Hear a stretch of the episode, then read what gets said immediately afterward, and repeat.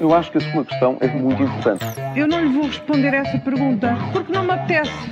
Ficará eventualmente a pergunta no ar. É uma boa pergunta essa.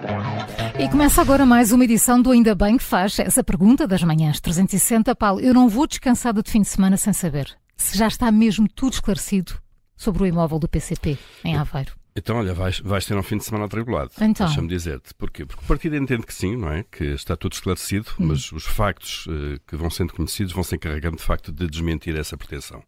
Ontem o Diário de Notícias avançou mais dados sobre o caso da Vivenda Aleluia, na principal avenida de Aveiro.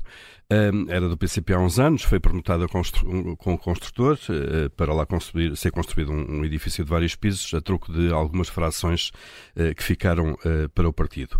As dúvidas sobre o negócio são muitas e ontem avolumaram-se, escreveu então o DN, que o negócio pode configurar um crime de financiamento partidário e ilegal, uma vez que os encargos com arquitetos e com licenciamentos ficaram, foram suportados pela construtora e, e, não foram declarados pelo PCP nas suas contas, nem constam dos termos do negócio.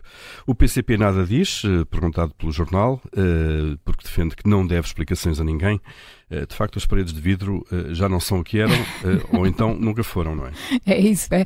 E, e da habitação para a educação, Júlio, afinal, temos ou não boas medidas anunciadas ontem pelo Ministro? Ora, muito bem, nós somos bons a andar para a frente e a deixar para trás o que resoluções que, resoluções que depois vamos pagar mais à frente, claro. Ontem o Ministro da Educação lá fez mais anúncios para a educação, exames digitais, Ora bem, isto é que é um país virado para o futuro.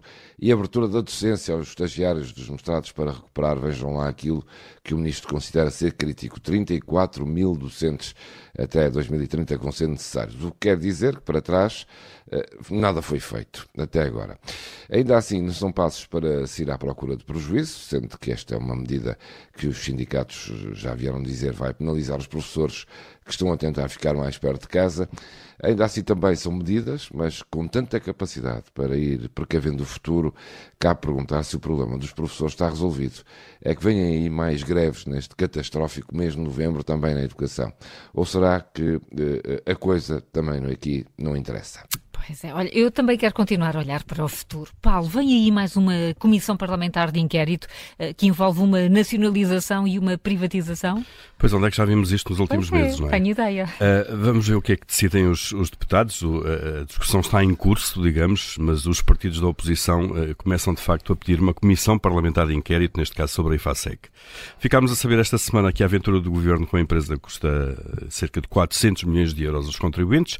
O governo ficou feliz com o desfecho do negócio, que acabou por entregar a empresa a um grupo alemão, mas é importante que explique que contas fez quando nacionalizou a empresa uh, e a que se deve mais este rombo nos bolsos dos contribuintes e já agora também que responsabilidades políticas haverá a apurar. Vamos ver se o PS uh, eh, permite então uh, este novo escrutínio. Hum, mas deixa-me ainda insistir aqui no tema então. da, da EFASEC, Júlio. É um caso igual a outros onde mais vale resolver e perder que continuar? Olha, o Paulo Ferreira, como especialista na área e e outros especialistas já vão dizer que não. Pronto, já, já me estás a é comprometer um nisto. que isto é um disparate.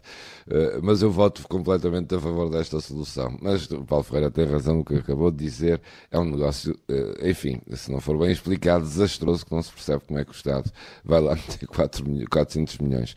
Mas como se viu na Dialmar e também na TAP, agora na, FS, na, na EFASEC, digo.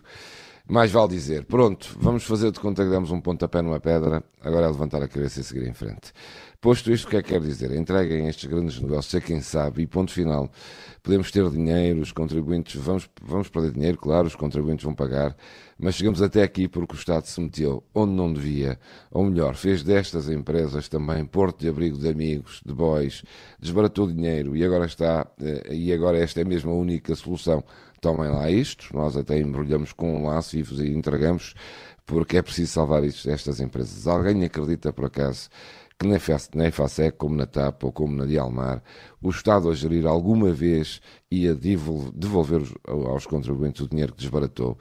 Venham lá os alemães, venha a Air France, a KPLM ou a Lufthansa, porque são do ramo, sabem como se faz e nós já pagamos a mais.